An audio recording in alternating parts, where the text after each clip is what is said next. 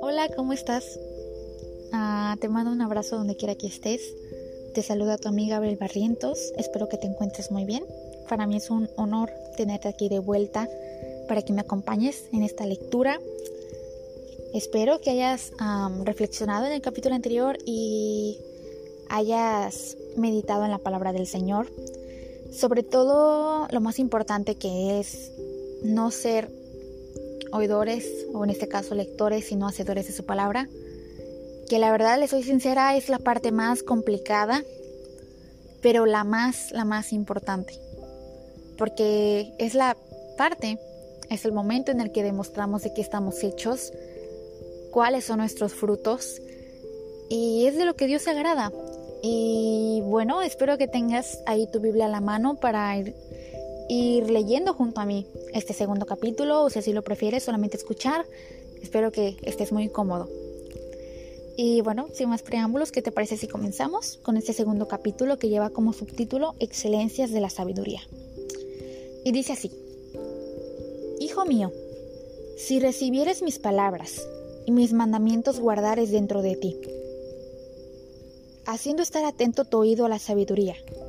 Si inclinares tu corazón a la prudencia, si clamares a la inteligencia y a la prudencia dieres tu voz, si como a la plata la buscares y la escudriñares como a tesoros, entonces entenderás el temor de Jehová y hallarás el conocimiento de Dios, porque Jehová da la sabiduría, y de su boca viene el conocimiento y la inteligencia. Él provee de sana sabiduría a los rectos.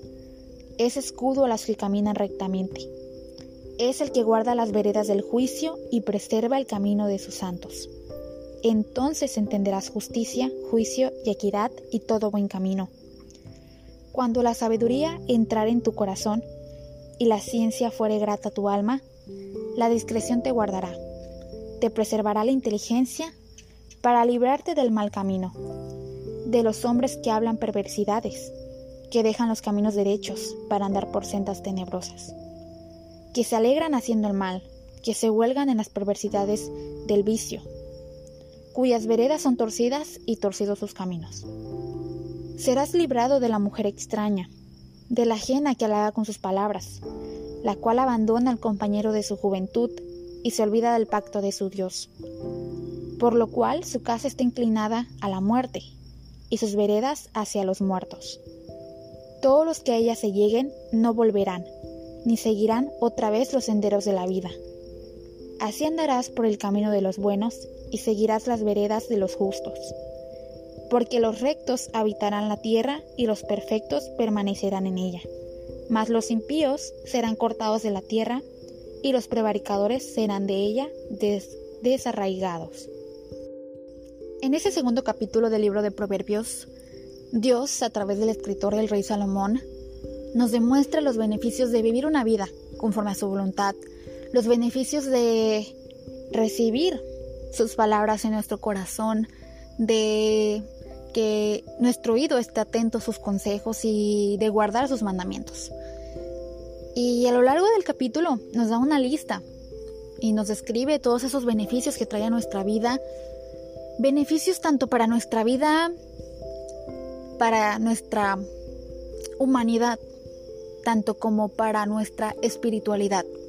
Nuestra humanidad, porque Dios conoce y comprende esa parte de nosotros que como jóvenes en este caso nos llama el mundo, nos llaman los deseos carnales, las tentaciones carnales y sexuales están a la vuelta de la esquina pero uno de los beneficios es que Dios nos dice que Él nos librará de la mujer extraña.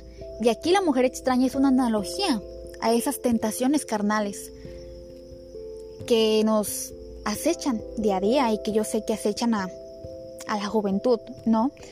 Y Dios nos dice que Él nos guardará de, de toda tentación así y así andaremos por buen camino. A lo largo del capítulo también nos dice que Él será nuestro proveedor que Él será quien nos llene de sabiduría, que Él será esa persona que nos librará del mal camino, que alejará de nosotros a las personas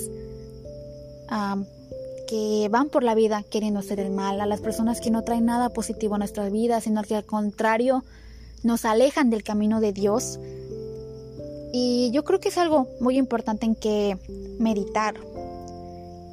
Y también Dios nos dice ahí mismo los, las consecuencias de vivir una vida alejados de Dios. Y nos menciona, por ejemplo, ya en sus últimos ah, versículos, que cuando caemos en tentación, dice, no volverán ni seguirán otra vez los senderos de la vida. Muchas veces así pasa. Ah, como jóvenes, hay muchos, muchos, muchos, como humanidad en general, hay muchas tentaciones en las cuales caer. Hay mucho pecado que cometer.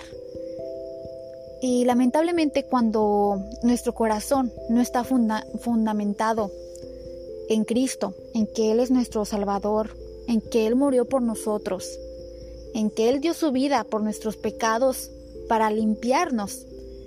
Y a veces cuando caemos, cuando pecamos, cuando hacemos algo que no está bien delante de Dios, ¿cuántos no nos hemos sentido inmerecedores de ese perdón?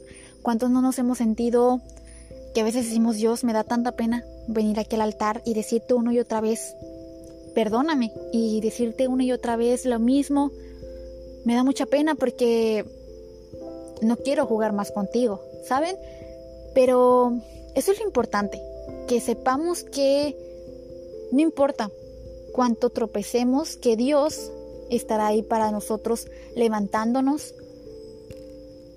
Pero sobre todo lo importante que nosotros haya la disposición de acercarnos a Dios y querer pedir perdón y querer salir de ese mal camino que en este capítulo tanto dicen, ¿no? De ese camino de perversidad, de esa mala vereda. Y sobre todo para no llegar a las consecuencias, a las consecuencias extremas de malos impíos serán cortados de la tierra y los prevaricadores serán de ella desarraigados. Hoy estamos a tiempo de decirle a Dios, Señor, yo quiero vivir tus beneficios, no quiero vivir las consecuencias. Señor, yo quiero que haya esos beneficios a mi vida, quiero tener sabiduría, quiero que tú seas mi proveedor, mi protector, que tú me libres, Señor, de toda tentación, que tú me apartes de ese mal camino, que tú me ayudes a dejar al lado a todo eso que me llama, que yo sé que es muy tentador para mí, pero me aparta de ti. Dios conoce y Dios se pone en nuestros zapatos. Pero el punto clave está en que nosotros haya la disposición de querer salir de ahí, que nosotros haya la disposición de acercarnos a Dios para que Él pueda hacer de nosotros un, un oldre de bendición, que para, para que Él pueda realmente trabajar en nuestra vida, que nosotros el día de hoy le abramos esa puerta a Dios, para que lo obre. Y sobre todo lo que les decía al principio, lo más importante es realmente ser hacedores de la palabra de Dios, realmente atesorar en nuestra vida y en nuestro corazón los mandamientos de Dios y, no, y llevarlos a cabo, no solamente atesorarlos, sino llevarlos a cabo, a escribir en la tabla de nuestro corazón lo que realmente importa.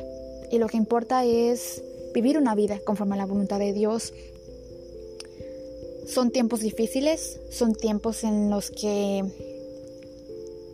vaya, las personas están más frías que nunca, hay más insensibilidad que nunca, es más fácil apartarse y es más fácil, hay muchas, muchos focos de, de tentación, pero es momento de, de que personas valientes tomemos esa decisión, esa convicción de decir, ¿sabes qué, Dios?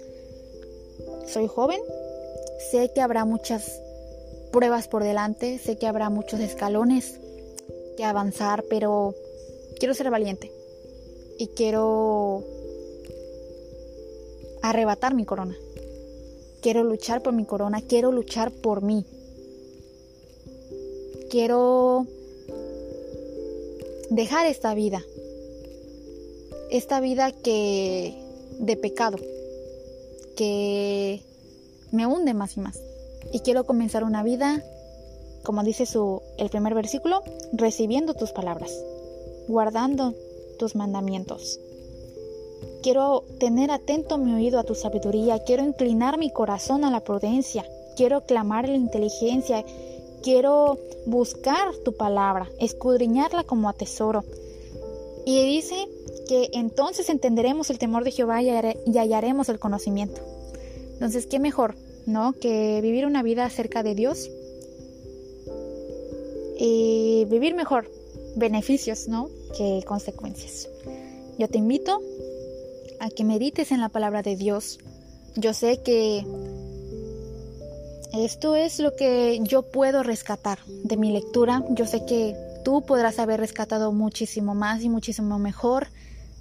Escudriña la palabra, medita en ello y pídele a Dios la dirección, ¿no?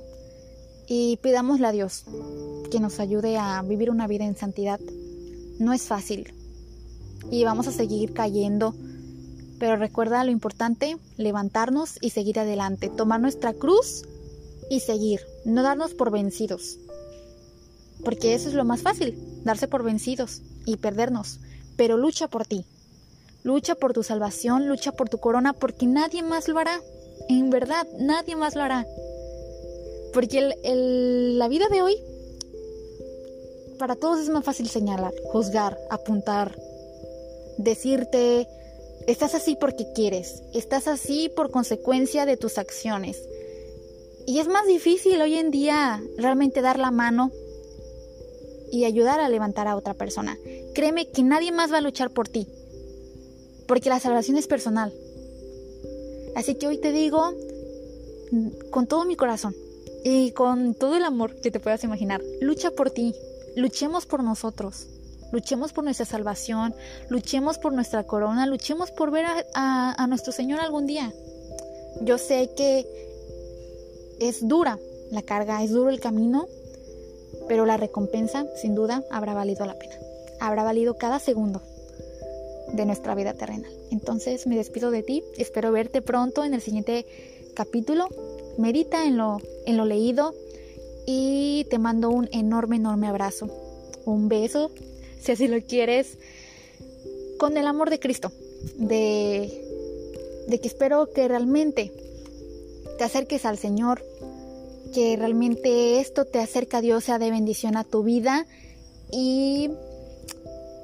Y sí, acá ya son las casi 5 de la mañana, estoy hablándote desde el exterior de mi casa, pero muy feliz, muy feliz de que yo sé que el Espíritu Santo tocará ese corazón y nos ayudará, tanto a ti como a mí, a seguir caminando. Y Él irá con nosotros de la mano. Y bueno, Dios te bendiga mucho y hasta la próxima.